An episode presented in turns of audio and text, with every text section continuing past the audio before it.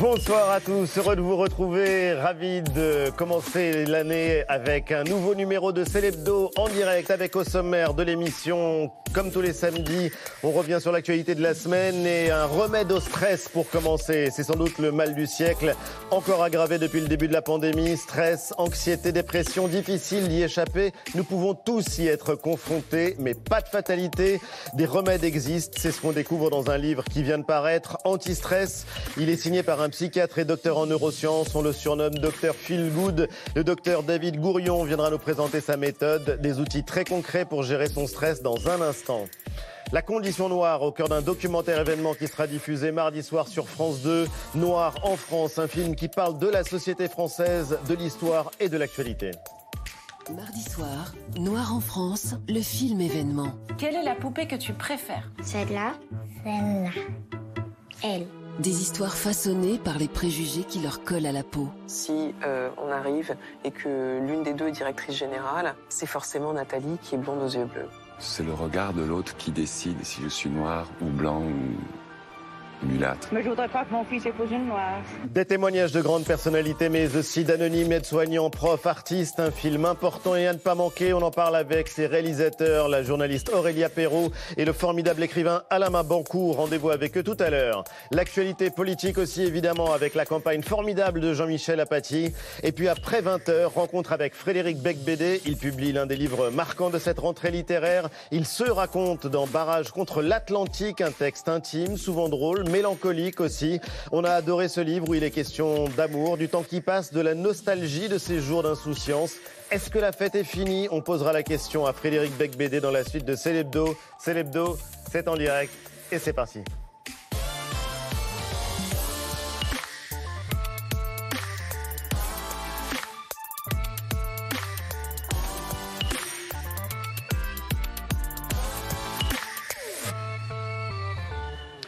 C'est l'hebdo en direct avec toute la bande que je suis heureux de retrouver. Mélanie, Jean-Michel, Eva, Antoine. Ça va les amis? Ça va très bien. Vous résistez à la déprime ambiante? Ah oui, Vous n'avez pas l'air anxieux? Mais tout de même, s'il y a un guide pour éviter le stress, euh, Ça regardons ça. Ouais, D'autant que nous sommes tous concernés et ça peut tous nous tomber dessus, anxiété, dépression.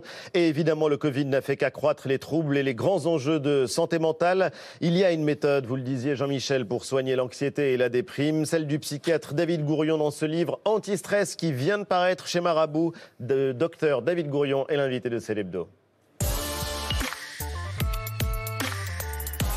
Bonsoir docteur. Et bienvenue, installez-vous. On avait envie de vous entendre euh, ce soir. Vous êtes euh, médecin psychiatre, euh, docteur en neurosciences.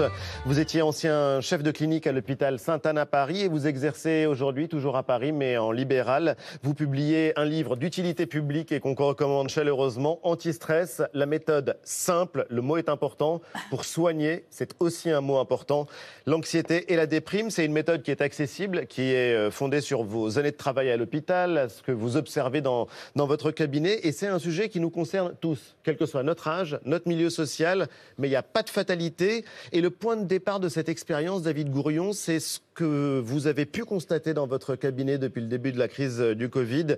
Explosion des troubles, de l'anxiété. Comment est-ce que ça se manifeste? Moi, ce livre, j'ai commencé à l'écrire euh, pendant le premier confinement avec le sentiment que j'étais à la fois concerné. Euh, on était tous vraiment saisis et stupéfaits. hein. Aujourd'hui, le Covid nous apparaît avec le recul quelque chose, quoique qu'on maîtrise un petit peu plus, mais à Mais on est l'époque, tous concernés. on était quand même tous dans un niveau de stress et les, les soignants, les médecins psychiatres, on était extrêmement stressés aussi pour nos patients. On se demandait s'ils ne seraient pas plus vulnérables que les autres face au virus. L'hôpital et, l'hôpital psychiatrique a fortiori était en grande, grande situation de souffrance.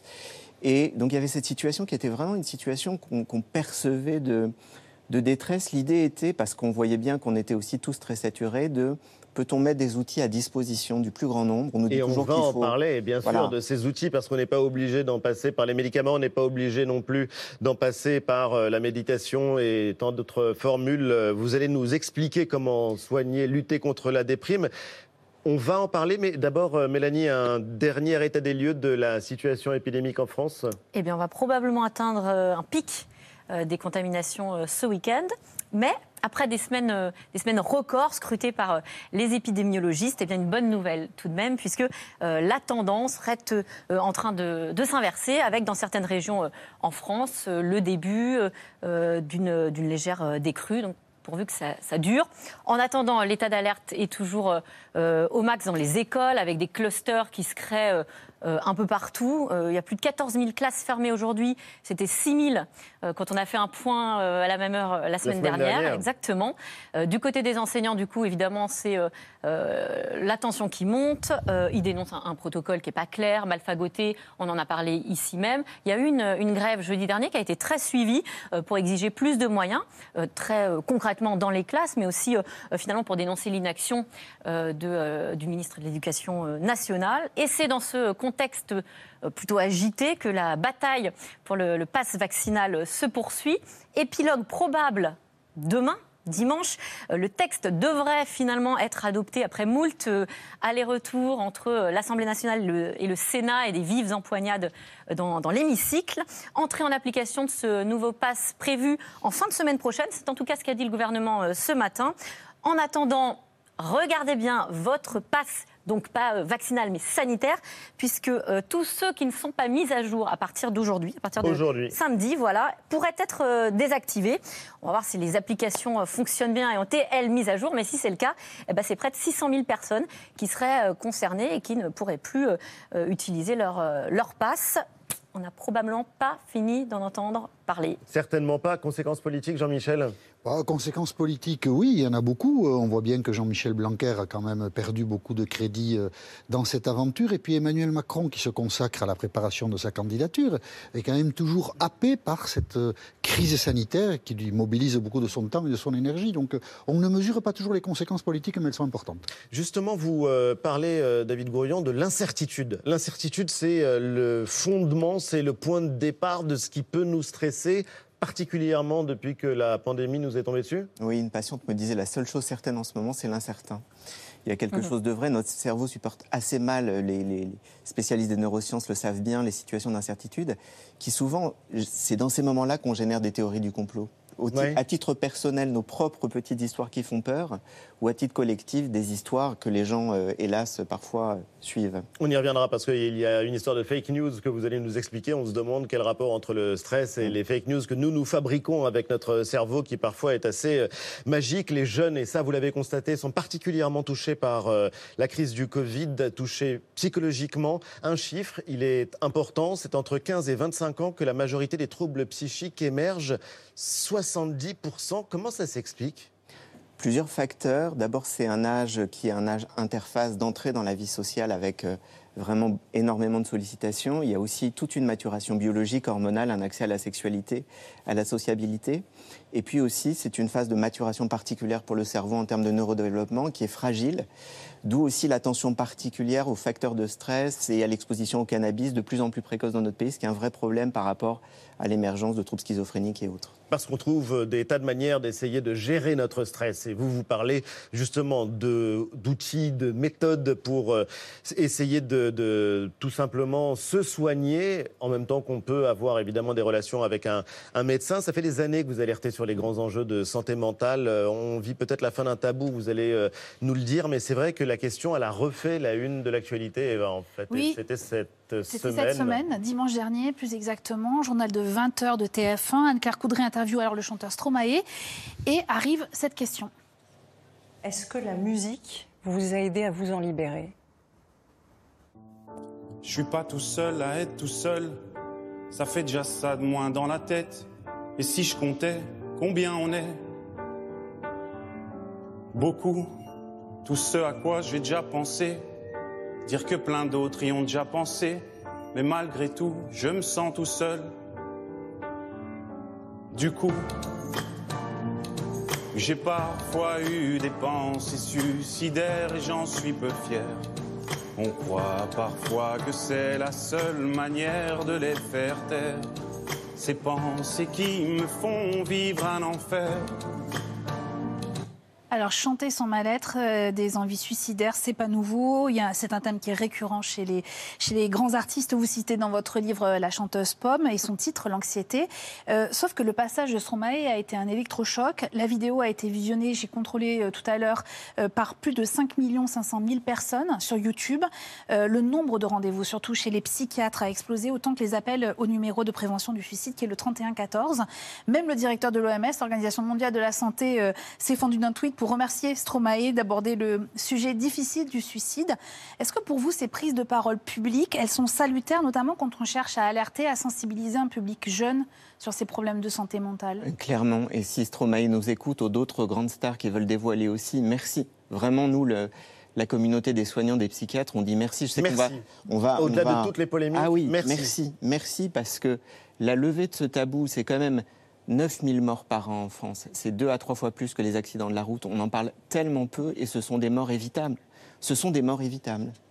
Et là, qu'un immense artiste comme lui puisse en parler, c'est difficile. Regardez, quand les gens au travail ont un arrêt de travail pour dépression, vous savez que c'est l'une des premières causes d'arrêt de travail euh, euh, ou de coûts socio-économiques pour les sociétés, les, les- les troubles liés au- les troubles émotionnels. Euh, c'est rare que les gens osent dire je me suis arrêté pour euh, j'ai souffert d'une dépression. Les gens vous parlez de sciatique, etc. Il ose, il le fait. Il dit qu'il n'en a pas été fier, mais moi je, moi je suis extrêmement fier de lui et je, s'il nous écoute, je lui dis. Ce qu'il ne dit pas, Stromae, dans, dans cette interview, c'est le- comment il a fait pour, Pour s'en sortir. pour s'en sortir. Euh, bon, ça, ça, ça lui appartient, mais euh, ce qu'on peut dire aussi, c'est que si des gens ont des pensées suicidaires, euh, il faut parler et s'adresser, pourquoi pas, à un professionnel, à un psychiatre notamment. Vous avez parfaitement raison, il faut le dire, il y a toujours quelque chose à faire. Il y a un numéro national qui est le 3114 que vous pouvez faire euh, 7 jours sur 7. Et il y a toujours des professionnels, votre généraliste, si vous êtes euh, un adolescent, euh, vos parents, euh, vos professeurs. euh. Et parler, et parler. L'une des premières questions euh, qu'on se pose quand on rencontre euh, quelqu'un, comment ça va? Mais il faut oser parler, il faut oser se poser cette question à soi-même. Et ce qui est euh, assez fort dans, dans votre livre, c'est que vous montrez que l'envie de changer, il faut euh, la construire, elle ne vient pas spontanément. Et donc, euh, il y a des outils pour ça. Alors, par quoi commencer? Je commence par euh, citer Camus, en fait, dans Ouais. son livre Au milieu de l'hiver, j'ai découvert un invincible été. Et ce qui est très fin chez Camus, c'est qu'il dit pas après l'hiver vient le printemps, ce serait un peu niais. Il dit au milieu de l'hiver, au milieu des épreuves. Il dit autre chose dans le mythe de Sisyphe. hein. Sisyphe, c'est un peu cette métaphore. Vous vous, vous souvenez cet homme qui a été condamné par les dieux à, à rouler, à monter sa pierre. C'est un peu nous, métro, métro, boulot, dodo, pas de retomber de la montagne. Et il faut imaginer Sisyphe heureux. Il termine sur ça, mais il commence en disant la seule vraie question philosophique sérieuse, c'est la question du suicide. C'est pas de savoir si l'esprit a 9 ou 12 catégories ou s'il y a trois dimensions dans les. Il a raison, on s'est tous posé cette question-là, on a tous souffert, on est fait de cette pâte humaine-là, la, la détresse, la souffrance, la tristesse, on a tous, on va tous expérimenter, on va souffrir, on va mourir un jour. Mais il peut aussi y avoir des trucs chouettes, il peut y avoir du lien, il peut y avoir des gens, il peut y avoir des moments heureux, il peut y avoir des moments joyeux, et il peut y avoir des ressources qu'on trouve soit auprès des autres, soit voilà, moi l'idée c'était simplement d'essayer de donner quelques outils aussi. Je ne veux pas paraître pour un charlatan. hein. Non, Une vraie justement, parce que dépression peut j'aimerais- nécessiter des médicaments, un suivi, un médecin, ça remplacera pas un professionnel de santé si vous avez besoin. Mais, mais on nous dit toujours, faut gérer vos- votre stress, vos émotions. On nous dit jamais comment. Donc je voulais proposer des, des stratégies simples. Et j'aimerais justement que tous ceux qui nous regardent en prennent conscience. C'est pas un livre d'un coach personnel, c'est pas le livre de quelqu'un qui euh, conférerait des conseils comme ça, comme euh, les, euh, les spécialistes de ouais. développement personnel euh, qui se sont multipliés, qui ont pullulé ces dernières années. C'est euh, l'expérience d'un praticien, c'est l'expérience d'un praticien, je le disais, hospitalier, qui est docteur en neurosciences. Et euh, quand vous dites qu'il faut euh, commencer, commençons d'abord par un petit travail de définition, rapidement, stress. Stress, c'est un mot qui a plein de sens en fait. Ah oui. En médecine, le sens restrictif, c'est la réaction d'adaptation face à une agression. Mais c'est polysémique, ça, désigne- ça désigne aussi l'agent stresseur. Mon patron est stressant. Ça désigne mon état, je suis stressé. Ah non, Donc mais ça, arrêtez de me regarder, euh, c'est- désagréable. Pas du tout au bout, en l'occurrence. Donc c'est c'est très polysémique, ça désigne plein de choses. On comprend bien aussi que la vie sans stress, ce serait vraiment pas marrant. On en a besoin. Si j'avais eu Pourquoi? aucun stress, ben, ça nous met en éveil. On se transformerait en, en placide, patapouf, mort d'ennui. Le, le- le stress nous maintient. Il nous sert à nous adapter. On était des mammifères. Donc il est utile. euh, Évidemment, il nous a permis de survivre. Sans la peur, on se serait fait tranquillement manger par nos prédateurs. Mais, mais il ne faut pas ruminer. S'il est trop intense ou trop long, il y a une sorte d'effet burn-out. Au bout d'un moment, on finit tous comme un marathonien qui court trop longtemps. Si le niveau de stress est trop long et qu'il excède nos capacités, on finit. Et on peut l'exprimer sur plein de modes différents. On va d'abord sentir hein, euh, des marqueurs de stress, des palpitations, se sentir pas bien, puis mal dormir. Et chez certaines personnes, ça va être des ruminations anxieuses, chez d'autres, des coups de blues, chez d'autres, euh, des problèmes de comportement alimentaire. hein. On connaît plein de gens qui gèrent comme ça aussi leur euh, problématique de stress. Donc il y a plein de facettes. Ça peut être par le corps aussi, via des douleurs, via des troubles psychosomatiques. Et le stress peut être un vrai fléau et peut tuer. Il peut être un vrai fléau, ça peut être aussi une chance assez paradoxalement, ça c'est assez stupéfiant quand on vous lit, on peut voir que le stress ça peut être une, euh, une bonne chose et euh, donc il faut apprendre à le réguler plutôt qu'à essayer de l'éradiquer. C'est un moteur, mais c'est complètement contre-intuitif, on n'a pas toujours le contrôle de ses pensées, de ce qu'on ressent. Vous dites à un moment que euh, nos états d'âme ressemblent à la météo, euh, c'est fluctuant. Absolument. Sans qu'on n'y puisse rien. Absolument. Je prends la métaphore de l'étudiant. L'étudiant sans stress, qui va euh, à ses examens avec la planche de surf sous le bras, il a quand même peu de chance. Donc il en faut, c'est un moteur. Mais en fait, le- le- la, la- la corrélation entre le lien entre le niveau de stress et la performance est une courbe en U inversée. Il faut avoir un certain niveau de stress pour être au maximum de ses performances. Mais si je monte trop, mon étudiant, s'il est trop stressé, c'est page blanche. Et il ne peut pas. Et puis derrière, il va ruminer, il va se dire qu'il est nul, et, et- etc. Là, l'idée, c'est de lui proposer des stratégies. On ne peut pas, vous avez raison, on ne peut pas contrôler nos pensées. On ne peut pas. On, on a cette illusion-là. Je- je vous Mais il faut apprendre à combattre ce que vous appelez les fake news. Oui. Et c'est un mot en général qu'on emploie dans le vocabulaire, dans le politique euh, ou médiatique, mais il y a les fake news dans notre propre cerveau. Qu'est-ce que vous entendez par là? Les fake news, c'est nos pensées, on ne les contrôle pas, c'est comme les nuages dans le ciel qui arrivent. On peut décider de leur accorder beaucoup ou peu d'attention. Certaines pensées, si on devait les classer en deux, il y a des pensées qui sont des faits, il fait froid, et il y a des pensées qui sont des théories. Il fait froid, c'est horrible, quel pays pourri, on va tous mourir. la, la problématique est, tiens, cette pensée s'est développée, c'est comme un nuage noir dans le ciel. Est-ce que je le suis? Est-ce que je donne beaucoup d'attention et ça devient moi? Je fusionne avec cette pensée ou bien est-ce que je la laisse s'éloigner et je défusionne de cette pensée? On a tous connu des gens qui sont du mauvais sang en permanence, qui ruminent en permanence. On sait que ça ne nous fait pas du bien, mais je le fais aussi, hein, on le fait tous, à vrai dire. Mais les, les peu anxieux le font quand même beaucoup moins. Pourtant, ils ont autant de soucis que les anxieux. Mais ils ont cette capacité de lâcher prise. On lâche à un moment donné. C'est comme un ballon qu'on lâcherait et qui s'en va. Et il faut peut-être des outils pour savoir le faire. Alors, pour euh, comprendre l'usage de ces outils, euh, on peut partir d'une observation assez simple que vous faites, en, vous l'avez faite en regardant vos chats. Et je trouve ça assez génial en observant les chats et leur capacité à switcher de mode en un instant. Et ça, bon, tout le monde a fait l'expérience euh, devant ces, ces félins. Pour ne pas se laisser dominer ou submerger par euh, le stress, David Gourion, eh on met en place des stratégies. Euh, je vous en donne quelques exemples. On peut boire de l'alcool, on peut allumer une cigarette, on peut euh, grignoter. Euh, ces réponses, elles peuvent nous apaiser sur le moment, mais sur le long terme, vous dites qu'elles sont mauvaises parce qu'elles peuvent finalement aggraver le problème qu'elles prétendaient résoudre et donc créer des troubles assez profonds. Et pour répondre à ces troubles, eh bien, vous avez élaboré des protocoles, quatre protocoles. Il y en a notamment qui concernent les, crises de panique. Qu'est-ce que vous conseillez dans, dans ces cas-là? Alors, par exemple, pour les, pour les attaques de panique, euh, il y a une chose très simple qui n'est pas décrite dans le livre, mais là je le donne euh, parce que c'est vraiment le, le- le mode le plus simple de le faire, c'est d'apprendre à respirer à travers une paille. Parce que les gens qui sont en attaque de Ah oui panique, si vous avez observé, ils sont souvent sur un mode respiration petit chien. Ils hyperventilent, ça aggrave l'attaque de panique. D'ailleurs, les pompiers dans les gares les font respirer dans un sac en papier, ce qui apaise. En fait, il suffit de respirer lentement, inspirer lentement, garder un peu l'air, expirer lentement. Une paille le fait très bien. Vous faites ça quelques minutes, ça va apaiser l'attaque de panique. Qu'est-ce qu'il y a comme euh, autre outil dont on peut s'inspirer? Vous dites qu'il ne faut pas lire le livre d'une traite, mais euh, le lire par euh, morceaux, y revenir régulièrement, pratiquer des exercices, autres exercices pour maîtriser son anxiété, éventuellement même sa tendance à la déprime? Oui, alors en fait, la première partie du livre, il y a sept séances de lecture à lire chaque semaine. Pendant sept semaines, c'est une sorte de thérapie en fait. Et c'est vraiment très simple. Et l'idée, c'est de proposer des outils. Il y a beaucoup de neurosciences dedans, mais que j'ai voulu rendre complètement transparente, c'est-à-dire que ce soit le plus euh, vraiment, il n'y a pas de jargon. C'est- C'était vraiment le, le défi de ne de, de, de pas en mettre. Par exemple, vous, vous disiez très justement, on a souvent pour gérer notre stress des stratégies d'évitement émotionnel. L'alcool en est une très bonne. Je bois de l'alcool pour éviter de penser à mes soucis. Au bout d'un moment, je bois pour oublier que je bois. Euh, On peut avoir une, des pensées anxieuses qui viennent et puis on les met sous le tapis en faisant plein de trucs, en travaillant comme un malade, en regardant des tas de séries, en lisant, etc. Mais Vous vous sentez le concerné souci, Mais toi, oui. le souci Oui, revient. moi, je regarde beaucoup de séries, c'est peut-être le stress, hein, Oui, possible. hein. non, pas forcément, Non, pas plaisante. forcément. Il faut traiter nos soucis. Je dis justement, il faut, il faut pas être dans les stratégies d'évitement, parce que sinon il y a un effet boomerang, ça revient toujours.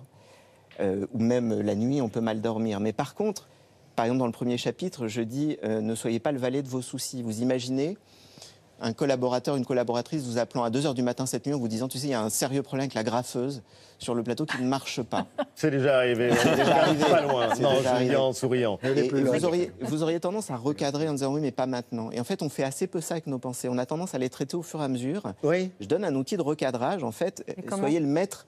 Euh, le, le- Mettre du le- temps, je- quoi. Comment on je- fait je- déjà, pour mesurer entre 0 et 10. Alors, le recadrage, c'est en fait déjà prendre conscience que des soucis se présentent, de, de le taguer mentalement. Tiens, ça c'est comme un nuage qui arrive. Toi, je te reconnais. T'es pas, c'est pas la première fois que tu viens. Tu viens souci. régulièrement. T'es un souci. Et t'es comme ce collaborateur un peu encombrant qui veut m'appeler à chaque moment pour euh, les problèmes de photocopieuse. On va pas le faire tout de suite. On va cadrer. on- je vais te donner un rendez-vous demain à telle heure parce que je sais que demain à 17h, entre 17h et 17h15, je peux sérieusement m'occuper de ça. Je vais travailler, je vais prendre une feuille, je vais écrire. Mais pas à 23h30 dans mon lit où je peux rien faire. On a tendance à essayer de trouver des solutions. On croit qu'on cherche des solutions à nos problèmes. En fait, on rumine, on range notre os, on génère des hormones du stress.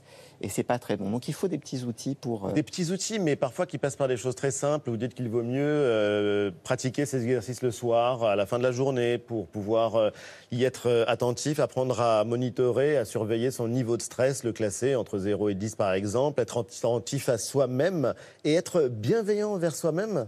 Hmm Qu'est-ce que ça veut dire? Ben, le simple fait de se demander si à un moment donné dans la journée je suis stressé, c'est un peu comme prendre son pouls. C'est déjà le, le- le- le simple fait de le monitorer, de le surveiller. On a des études scientifiques très sérieuses qui ont montré que c'était suffisant pour déjà le réduire. C'est formidable. Oui. Il s'agit juste, d'être- en étant attentif à soi, en apprenant à côté, vous voyez, sur une échelle visuelle analogique de 0 à 10, son niveau de stress, rien que faire ça tous les jours, une fois tous les jours, ça vous prendra 10 secondes. Et vous allez voir que ça va vous apprendre à, vous rendre compte. On s'en rend compte parfois, je me vois, je me, me sens pas bien, je me tiens pas droit, etc. Donc juste, faites ça tous les jours, c'est déjà un premier petit pas. C'est un premier petit pas, mais c'est un grand pas malgré tout euh, de suivre votre méthode. Elle est très simple, elle est accessible et euh, tout le monde peut la pratiquer. Vous restez avec nous, euh, docteur. Tout de suite, la campagne formidable avec Jean-Michel Apathy. Stressé, pas stressé. C'est comme moi qui suis stressé. Non, il en faut. La campagne formidable. Emmanuel Macron va prononcer mercredi prochain un discours devant les parlementaires européens. Ce sera un des temps forts de la présidence européenne. Et si on en parle aujourd'hui, parce que bon, en soi, on verra bien ce que ça va donner, c'est qu'une fois qu'il aura fait ça, bah, il va bien falloir qu'il revienne un peu parmi nous, c'est-à-dire en France, et on va lui demander alors c'est quand? C'est quand que vous nous direz je suis candidat. Ça tarde à tout le monde et il y a des gens à qui ça tarde plus que d'autres. Marine Le Pen a mis aujourd'hui en ligne une vidéo, elle est filmée dans la cour du Louvre. Le Louvre où tout a commencé le 7 mai 2017, Jupiter était descendu sur Terre et là c'est Marine Le Pen qui est cour du Louvre. C'est ici, il y a cinq ans, qu'a commencé un quinquennat qu'Emmanuel Macron présentait comme ambitieux dans ses projets, lumineux dans ses moyens et heureux dans ses choix.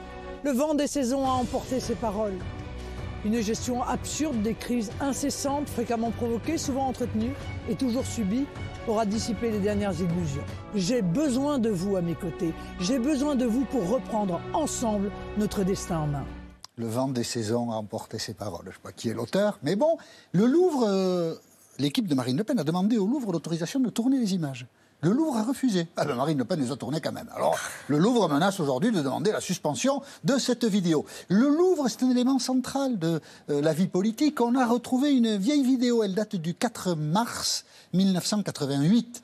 À l'époque, François Mitterrand, président de la République, inaugure la cour du Louvre avec la fameuse pyramide de paye. Et on attend de François Mitterrand, qui est président, qu'il dise alors candidat ou pas. Et ce jour-là, à 13h, Patricia Charnelet et euh, j'oublie son William nom, William Lémergie. Lémergie, William Lémergie. qui animait le journal, euh, bah, ils ils l'ont coincé contre une balustrade, François Mitterrand. C'est l'impression que donne l'image. Et alors, président, vous serez candidat ou pas? Regardez.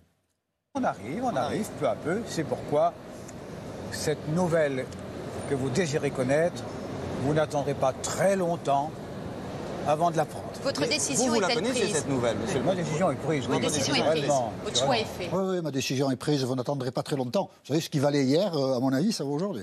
hein. Et des nouvelles aujourd'hui, Jean-Michel de Christiane Taubira. Ben oui, euh, Christiane Taubira, on se demandait, alors, elle va être candidate ou pas Eh bien oui, ce matin, à Lyon, Christiane, Christiane Taubira a dit ceci. pour toutes ces exigences d'un gouvernement d'une grande démocratie, débarrassé de fantasmes monarchiques, pour satisfaire toutes ces exigences, je suis candidate à la présidence de la République. Ouais, elle est candidate. Alors, il y en a certains qui, du coup, se disent ben, Moi, j'ai plus besoin d'être candidat parce qu'il y a des candidats, personne n'en veut. Ah, Qu'est-ce qu'ils font? Eh ben, Ils commencent à replier un peu le cirque. Arnaud Montebourg. Arnaud Montebourg, euh, 1% dans les sondages, ben oui, évidemment, il dit euh, Il vaut mieux que j'arrête. Alors, qu'est-ce qu'il fait? Il regarde avec Fabien Roussel, le communiste, ou avec Christiane Taubira, s'il peut négocier un programme pour se rallier à elle. Mais la vie politique, ça n'est pas que des idées. Il y a aussi. Et regardez ce que le site Politico, repris par le Figaro, a écrit. Arnaud Montebourg négocie aussi la reprise de la dette de campagne parce qu'il a dépensé quelques centaines de milliers d'euros, je ne sais pas exactement combien, mais enfin, il faut bien que quelqu'un paye. Et donc, Arnaud Montebourg, il veut bien arrêter d'être candidat, mais à condition que quelqu'un lui donne un peu d'argent parce que là, il est un peu à sec. Et parce que la politique, ce ne sont pas que. Ah, pas du tout que des idées, il faut aussi un peu, de- un peu d'argent. Et à droite, euh, Valérie Pécresse, elle, euh, est en Grèce aujourd'hui pour parler d'immigration. Absolument, en Grèce avec tous ses amis. Vous savez, la semaine dernière, on parlait des mousquetaires. Alors, ils ont- elle a été avec ses mousquetaires en Grèce. Elle a envoyé Michel Barnier, puis il y a aussi euh, Éric Ciotti. Elle est bien entourée, euh, euh, Valérie Pécresse. Et puis alors, euh, puisqu'elle parle de l'immigration, bah, à la fois tous les poncifs et tous les classiques qui passent, Valérie Pécresse. Là, on ne peut pas avoir une Europe passoire, on ne peut pas avoir une Europe supermarché dans laquelle on entre et on sort. Mais c'est pas non plus une Europe supermarché. Il y a des portes et il faut passer par la porte. C'est un modèle où, bah, quand on veut euh, rentrer chez quelqu'un, on frappe à la porte et on demande la permission d'entrer. Eh oui, il faut, faut taper à la porte. Et voilà, sinon, euh, vous restez dehors. Vous avez noté que Valérie Pécresse n'emploie plus un mot le mot de Karcher Non, parce que chez Karcher, ils n'ont pas aimé. Euh, Karcher, ils ont dit, écoutez, euh, oubliez-nous, vraiment, arrêtez de parler de nous. Euh, la société s'est même payé une publicité, on la voit là dans le Figaro. Karcher défend sa marque et visiblement, Valérie Pécresse les a entendus, puisque de Karcher, visiblement, il n'y a plus, il va rester à la cave et c'est pas une mauvaise nouvelle. Campagne formidable, euh, disait Jean-Michel, et on a suivi donc les derniers épisodes de, de cette euh, campagne présidentielle. Il faut être fou pour vouloir être président de la République, pour être euh, celui, le seul, au-dessus de tous les autres, des 66 millions d'autres. Fou, je, fou non, mais enfin, il faut quand même sacrément croire en soi. Mais alors, s'il y a quand même quelque chose qu'il ne faut pas oublier dans cette campagne, ce sont les jeunes. On en a beaucoup parlé à un moment donné, hein, de, de la souffrance des lycéens, des étudiants en particulier. Oui. On en parle beaucoup moins, je trouve, depuis quelques mois, et ils restent en grande difficulté. Ne les oubliez pas, parce que si vous les oubliez, ils se rappelleront à vous de façon très explosive. Si je peux signaler un livre, Freud, donc euh, Freud, c'est dans les années 30, hein, a écrit un livre qui est encore disponible chez Payot. Il a fait une psychanalyse sauvage de Woodrow Wilson, qui était le président des États-Unis jusqu'en 1920. Et il a essayé de faire un calque entre les névroses de Wilson et sa politique, et notamment le traité de Versailles qui a mis fin à la Première Guerre mondiale. C'est un livre lumineux et qui montre bien que c'est la folie qui commande les gestes des hommes politiques. La folie en politique aussi. On va passer tout de suite à une semaine dans le monde.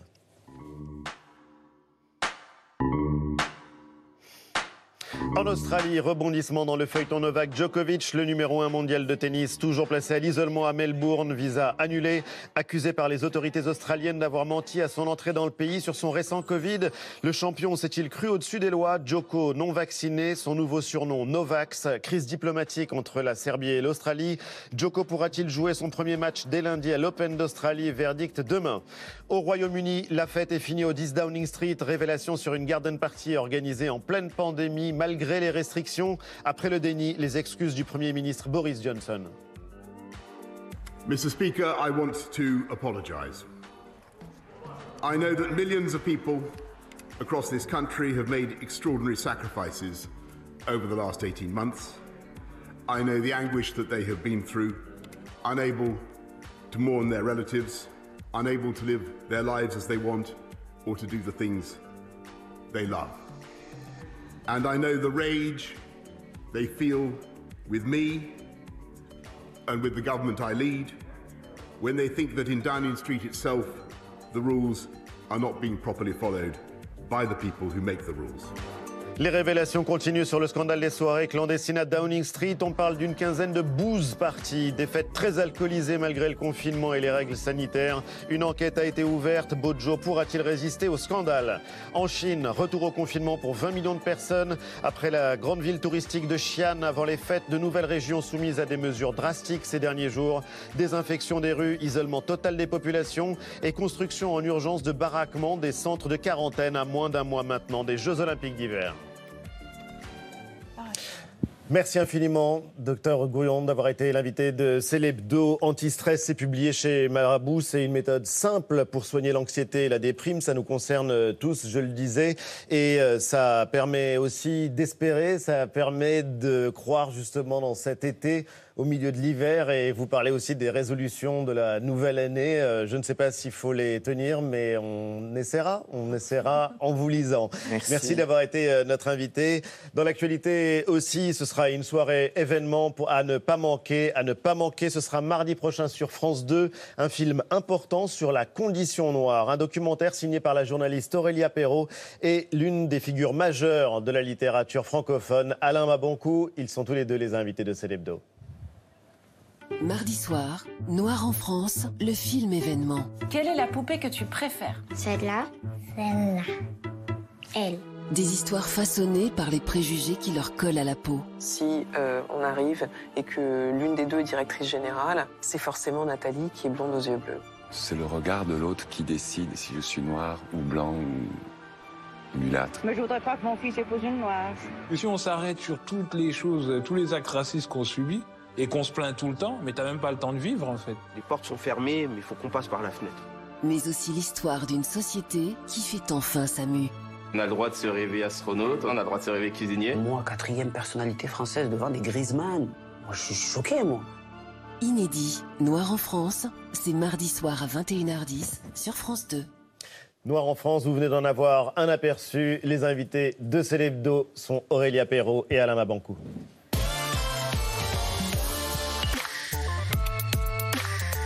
Et bienvenue. Merci infiniment d'avoir accepté notre invitation. Vous avez réalisé un film euh, important, on en parlait euh, dans l'équipe et Touchant. Jean-Michel, Ouais. euh, Et important. bravo. Oui, qui était touchant. Bravo, tout simplement. Mais euh, il y a beaucoup de questions à vous poser sur ce film Noir en France, documentaire donc qu'on pourra voir sur France 2 mardi prochain à 21h. Il sera suivi d'un autre film, un autre documentaire assez incroyable, Le village de Bamboula. C'est un zoo humain qui euh, était près de Nantes dans les années 90. C'est très étrange de devoir euh, prononcer euh, ces mots euh, comme ça. Noir en France, c'est un documentaire, vous le direz, sur une minorité française, sur la condition noire, son passé, son présent? Vas-y. Bah, dis- disons que c'est un regard que nous portons sur ce qu'on appelle être un noir aujourd'hui en France.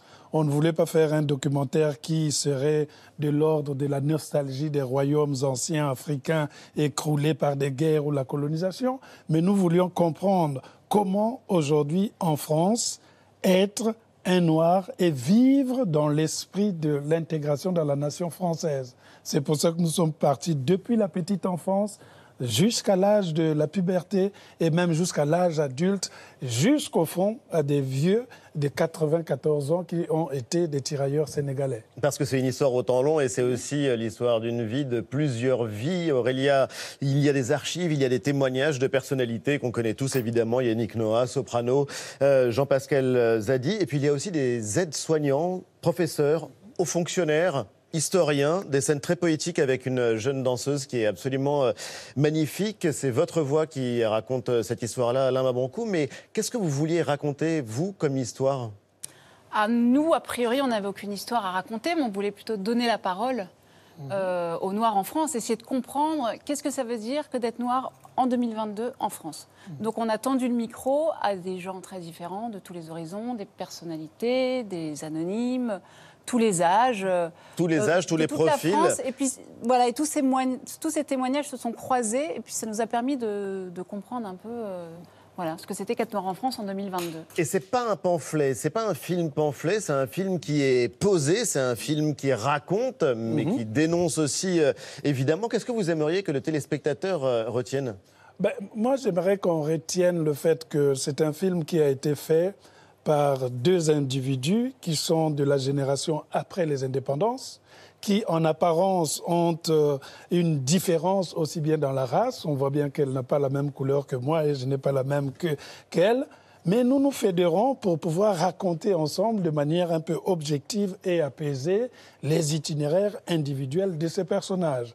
Ce que le téléspect- la téléspectatrice ou le téléspectateur pourrait remarquer, c'est le fait que nous apposons les éléments d'archives historiques à côté de la réalité présente et on va voir comment certaines choses ont subsisté et sont restées peut-être dans l'inconscient et nous autres les parents nous transmettons à nos enfants des attitudes qui aujourd'hui sont les conséquences de ce que nous avons fait.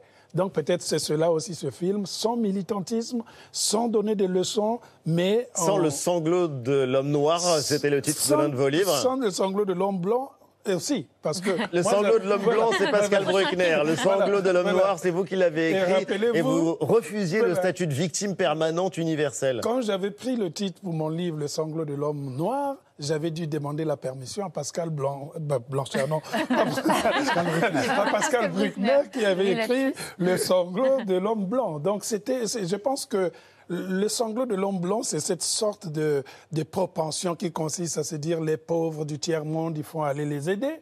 Le sanglot de l'homme noir, c'est de l'autre côté, je suis noir et c'est foutu pour moi, je peux rien faire. Et au milieu, il faut chercher un dialogue. Et moi, je ne suis pas, comme je l'ai dit souvent, quelqu'un qui regarde le passé, je regarde le présent et le futur. Et c'est ce que nous avons fait avec euh, Aurélia. Vous l'avez fait et vous l'avez fait euh, remarquablement bien. Il y a quelque chose de très frappant parce que être euh, noir en France, ça n'a pas le même sens qu'être noir aux États-Unis où vous enseignez et où vous vivez. Ça n'est pas la même chose qu'être noir au Congo, où est enterré votre cordon ombilical. C'est une expression que vous aviez employée dans l'un de vos livres. Mais euh, tout part de l'enfance. Tout part de l'enfance et de quelque chose d'assez euh, stupéfiant, en l'occurrence, euh, les premières scènes quand l'enfant n'a pas encore euh, sa peau, la Ah couleur de sa peau. Et il y a des fortes euh, impressions qu'on retire euh, en regardant le, le documentaire et euh, une expérience que racontent plusieurs gamins, parce que tout part de l'enfance, vous le Mhm, disiez, des gamines notamment, quand euh, à l'école, on leur dit qu'elles ressemblent à ça. Ce qui n'est en apparence qu'une blague d'enfant, ces gros mots qu'on lance en cours de récréation, constitue une des premières expériences vécues par bon nombre d'enfants noirs.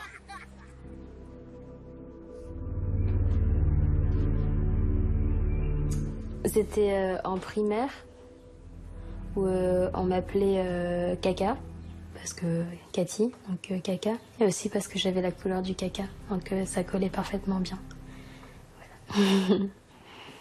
Mm. En maternelle, il y a un élève qui est venu, il me dit Ouais, Pourquoi t'es noir euh, T'as mangé du caca? Je regardais un peu. euh, Je, je- je me vois comme si c'était hier. Je m'étais jamais posé la question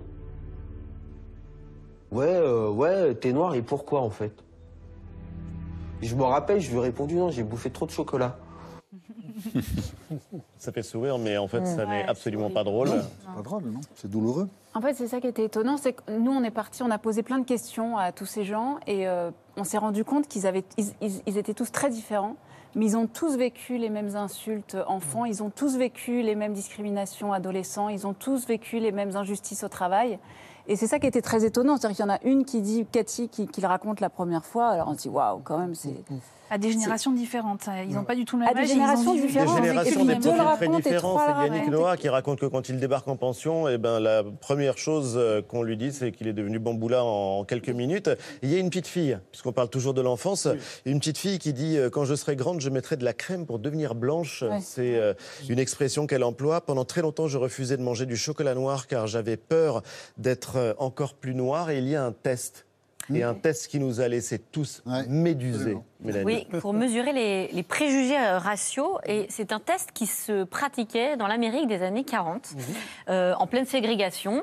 Euh, le test de la poupée, euh, où des scientifiques présentent à des euh, jeunes enfants afro-américains euh, deux poupées.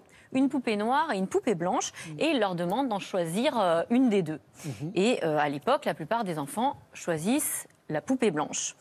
80 ans plus tard, vous rejouez la scène. Voilà. Et euh, vous demandez à une dizaine d'enfants, de jeunes enfants, à qui vous proposez ces deux poupées, d'en choisir une. Résultat Extraordinaire comme Les- réponse. Quand je dis extraordinaire, on ne s'y attendait même pas parce qu'il n'y a pas euh, meilleurs individus pour être des personnages naturels que les enfants. C'est vrai que là, on voit que la vérité sort de la bouche des enfants, mais c'est aussi la charge de ce que ces enfants ont reçu comme euh, préjugés sociaux. Mais ils sont si jeunes. Bah, il faut, dire à ceux qui nous regardent les résultats. Oui, voilà, justement, c'est le choix de la En poupée, fait, Aurélia. On, on- on s'était dit, effectivement, 80 ans plus tard, on est parti sans a priori. On s'est dit, bah, peut-être que la moitié vont choisir la noire. Il existe aujourd'hui des poupées noires, les modèles sont plus diversifiés, bref.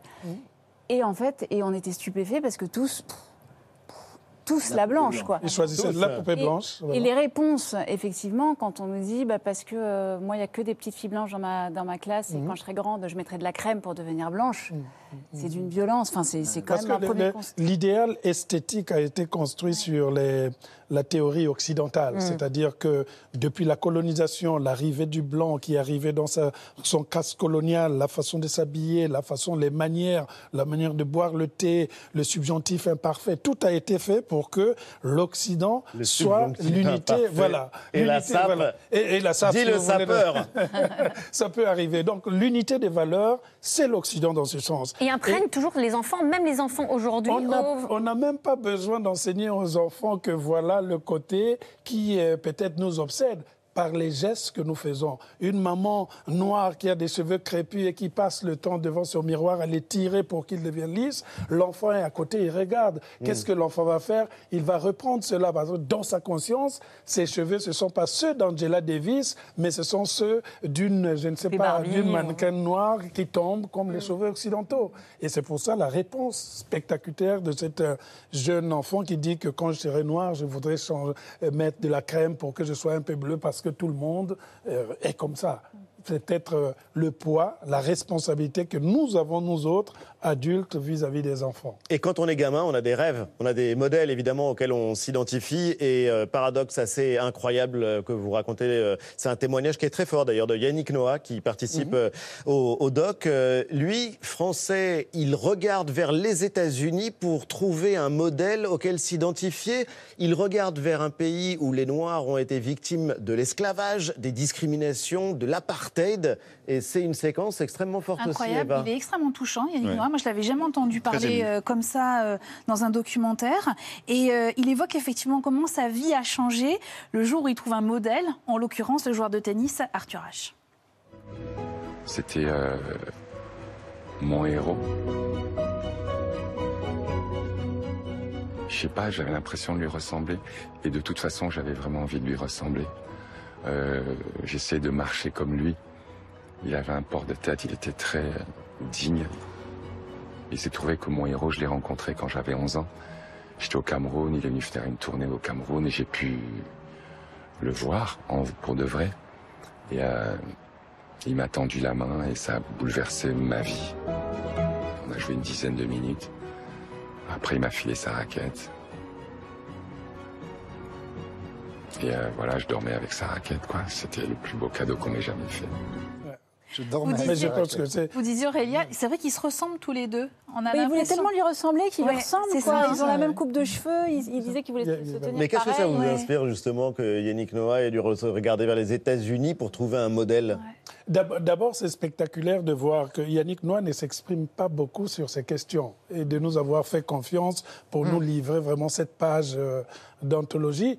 C'est aussi le fait qu'à cette période-là, il y avait un manque de repères dans les personnages historiques noirs français parce qu'ils sont pour la plupart absents de l'histoire nationale. Donc les gens, les jeunes noirs de France qui grandissent ne peuvent pas s'identifier au modèle noir français parce que ils ne sont pas Il y a dans, pas- il y a dans- pas de modèle. Voilà, ils sont pas dans le récit national. Ils sont dans les marges du récit national. Si vous allez voir, je l'ai expliqué aussi, si vous allez voir les plus grands historiens africains comme Cheikh Anta Diop, c'est le plus grand égyptologue au monde. On le connaît qu'aux États-Unis, en France, dans l'égyptologie française, on l'ignore.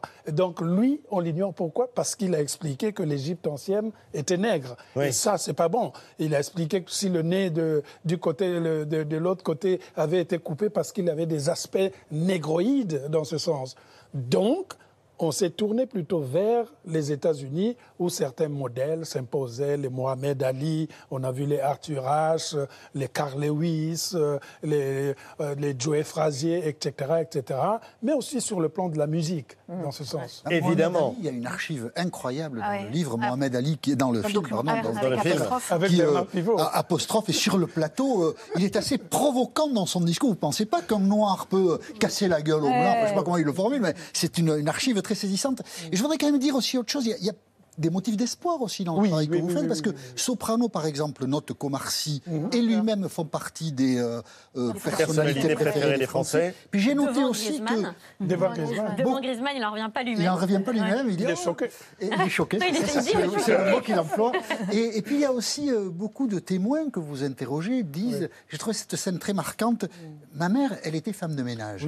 Et Ah on ouais. voit bien que de ce point de vue, l'intégration sociale a quand même joué, parce que les gens qui le disent ont, ont quand même changé de catégorie sociale. Donc euh, c'est dur d'être aujourd'hui noir en France, vous le démontrez très très bien, des gens très jeunes, des enfants souffrent encore de l'être. Et il y a aussi des voies tout de même où euh, euh, une progression est possible. On ne voulait pas fermer vraiment le, le- le débat. L'espoir est là. On sent qu'il y a des réalisations, il y a des choses, il y a des succès qui se sont accumulés. Et de plus en plus, la nouvelle génération commence à prendre espoir. Vous avez cité les Omar Sy, les Sopranos, mais il y a Parce beaucoup que là, on n'est pas dans le, le cliché de la réussite, dans quelque chose de tellement euh, euh, parfait. Que c'est pas non plus euh, la vie euh, de tout- Pas de vraiment, parce qu'il y a aussi, justement, et ça c'est très fort, il n'y a pas de différence. euh, on dit à la question sociale, la question raciale, les deux ne peuvent pas se réconcilier. Vous montrez bien d'ailleurs qu'il y a plein de métiers, par exemple, qui sont interdits quand on est noir, et on qu'en l'occurrence, euh, c'est qui peuvent. euh, Encore aujourd'hui. Oui, on est très vite orienté vers des métiers qui euh, sont euh, précaires, qui ont moins d'avenir ou qui offrent moins d'avenir que, que les autres. Et euh, ça, c'est quelque chose dont on prend conscience à travers euh, notamment des témoignages. Et après euh, votre documentaire euh, mardi soir, toujours sur France 2, une autre histoire, une autre histoire dont on a du mal à croire qu'elle ait pu avoir lieu en France. C'était il y a vraiment pas si longtemps. longtemps. 1994, en fait, j'arrivais même pas à le formuler tellement ça me semblait proche. Tout près de Nantes, le village de Bamboula. Oui, on le surnommait euh, le village de Bamboula. C'est le titre d'ailleurs de ce documentaire réalisé par euh, Johan de Montgrand et François Tchernia. Bamboula, à l'origine, c'est une danse africaine. Euh, c'est devenu un mot à connotation raciste. On l'a dit tout à l'heure en parlant de, Yannick Noah. C'était aussi, alors, en, en 1994, une marque de biscuits au chocolat en France. Et elle était l'un des principaux sponsors de ce village installé dans un parc animalier à Port-Saint-Père, près de Nantes.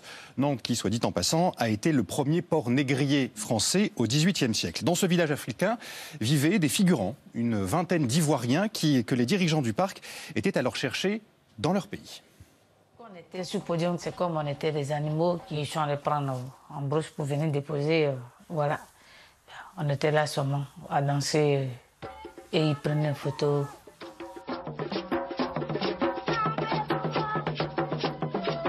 Daniel Laurent a dit qu'on n'a qu'à danser c'est nu, que les gens qui, qui payent pour entrer, voilà, pour que les gens puissent venir tout en regarder. Quand ils viennent nous interroger, ça va, vous n'êtes pas, vous n'êtes pas gêné, on est obligé, on, leur disait non, on n'est pas gêné, on souriait, oui, tout va bien. Alors que euh, on était mal dans notre peau. Voilà, des femmes exposées, seins nus. Il y avait aussi des hommes, des enfants. Parmi eux, il y en avait deux dont les parents étaient restés en Côte d'Ivoire. Des enfants qui n'étaient même pas scolarisés. Un zoo humain, c'est l'expression utilisée dans ce documentaire, qui a ouvert avec la bénédiction des pouvoirs publics, il faut le rappeler, en 1994. Il a fermé quelques mois plus tard. Euh, même si la société française a, a changé depuis 1994, à la main bon coup, qu'est-ce que euh, ce parc, euh, qui a quand même existé pendant quelques mois, dit de la société française?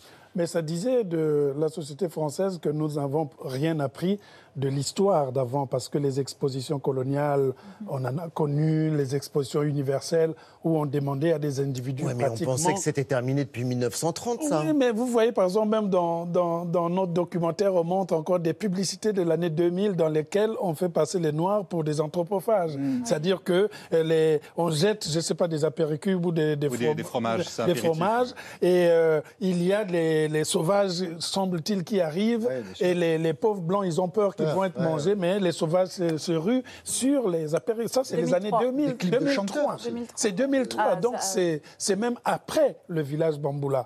Mais on regardait tout cela sans comprendre que notre inconscient était en train de travailler et d'accepter la hiérarchisation de la perception des, des individus. Donc le village Bamboula tel qu'il a été là, les gens, dans leur bonne conscience, ils pensaient, ah, c'est chouette, on leur rend service, on va voir leur culture. Oui. En réalité, nous étions en train de sponsoriser la bêtise humaine, de sponsoriser peut-être la barbarie atavique qui est liée à l'homme noir et l'homme blanc. Qu'est-ce qui vous a le plus euh, frappé en travaillant sur ce documentaire de cette histoire de France, au fond, de ce miroir tendu à la société française, euh, qui est, le, votre, euh, qui est votre film? Qu'est-ce qui m'a le plus marqué? Peut-être toutes les, justement, la façon, moi, toutes ces images de la culture populaire, euh, de, ils ont tous grandi avec euh, Club Dorothée, avec. euh, Enfin, en fait, de revoir toutes ces images aujourd'hui, euh, j'ai trouvé ça hallucinant parce qu'on a tous vu ça. Et, et tout à coup, de voir que, par exemple, Club euh, Dorothée dans un chaudron et qu'elle va se faire manger par des Noirs qui sont cannibales, Oui. de revoir, en fait, toute notre histoire avec ce nouveau regard, ça, ça m'a ça m'a interpellée. quoi, Et Jean-Pascal. Zadi qui euh, vous dit Et lui, que lui, il a été traumatisé dit, par ces images. On a 9 ans, quand il était 10 enfant. ans, et puis on voit les Noirs qui vont manger Dorothée, et on se dit, mais c'est nous ça Et, et c'est vrai que oui, c'est c'est assez. euh, Et puis aussi toutes les images de Lina qu'on a retrouvées des années 60. bien sûr. Qui sont sont stupéfiants. dingues, quoi. Ah ouais. Enfin, qui sont, très étonnantes, parfois, parce que. on Il y a le voit- témoignage d'un jeune lycéen. Il y a dans les archives, alors plus anciennes, euh, la plus belle humiliation qu'ait subie Adolf Hitler euh, aux Jeux. Olympiques euh, de 1936 euh, grâce à Jesse. C'est, euh, il y a euh, quelque chose euh, aussi des répliques de mouvements partis des États-Unis, Black Lives Matter, évidemment, sur la société euh, française. Est-ce que vous avez l'impression que cette histoire des Noirs en Amérique, pour le coup, a quelque chose de commun? Et quoi avec la situation des Noirs euh, en France? Comment est-ce qu'elle se traduit? Comment est-ce qu'elle se manifeste dans notre société? Je pense que c'est manifeste dans le sens où on ne peut pas plaquer directement l'histoire des Noirs américains aux Noirs en France, parce que les raisons de l'arrivée des Noirs en France ne sont pas les mêmes que les Noirs aux États-Unis. Les Noirs aux États-Unis, ils ont comme une certaine unicité de l'histoire. Ils sont arrivés par le biais de la traite négrière. Donc ils, sont, ils ont la culture vraiment de l'esclavage, de la ségrégation raciale, de la pendaison, des Ku Klux Klan, des marches, etc., des personnages comme les Malcolm X, les Martin Luther King. En France, nous n'avons pas cette sorte d'histoire qui serait unique où les Noirs seraient venus par le biais de l'esclavage. Ils sont venus par les guerres, ils sont venus pour renforcer l'Europe euh, après les crises, etc. Ils sont venus par l'immigration. Donc ça crée une multitude de, de situations et pour avoir une communauté, il faut qu'ils aient une identité dans les revendications. Oui. Cette identité se forme par le fait qu'ils veulent être considérés comme des Français à part entière et non des Français à part. Tout simplement. Il y a le témoignage d'un jeune lycéen. Ibrahima. Aurélien. Oui, Ouais. Qu'est-ce Il est qu'il vous dit fantastique. ouais. Qu'est-ce qu'il nous dit? Euh, bah, Il nous dit que lui aussi a subi pas mal de discrimination, surtout quand il est devenu collégien, mais que Black Lives Matter, ça lui a permis de parler. euh, et qu'il a l'impression que c'est un vrai tournant depuis Black Lives Matter. Et il dit aujourd'hui, on se sent plus fort parce qu'on se sent écouté. Oui. Ouais. Et justement, je voulais euh, qu'on s'arrête sur ce témoignage-là parce que c'est le témoignage euh, de quelqu'un qui, tout à coup, euh, comprend qu'il n'y a pas de fatalité et qu'il n'y a pas de destin. Et c'est l'une des grandes leçons de votre documentaire. C'est en tout cas à ne pas manquer. C'est sur France 2 et vraiment, enfin, on a adoré. Et avec votre Mardi, belle voix, président Mabanco, euh, ça, c'est sûr que président Mabanco. J'avais- toujours admiré Alain Decaux quand il racontait. Donc je pensais à Alain Decaux quand il racontait. Eh ben, écoutez, Alain Decaux est toujours parmi nous et il s'appelle Alain Mabankou. Et bravo à vous, Aurélia Perrault, aussi pour euh, votre travail. Merci à tous les deux Noirs en France. C'est mardi soir, donc euh, sur France 2 à 21h10. Euh, Ce sera suivi donc du village de Bamboula. C'est l'hebdo continue juste après la pub avec euh, notre invité Frédéric Becbédé pour parler de son nouveau livre, Un barrage contre l'Atlantique. Un autre écrivain. Vive la littérature Voilà, et à tout de suite.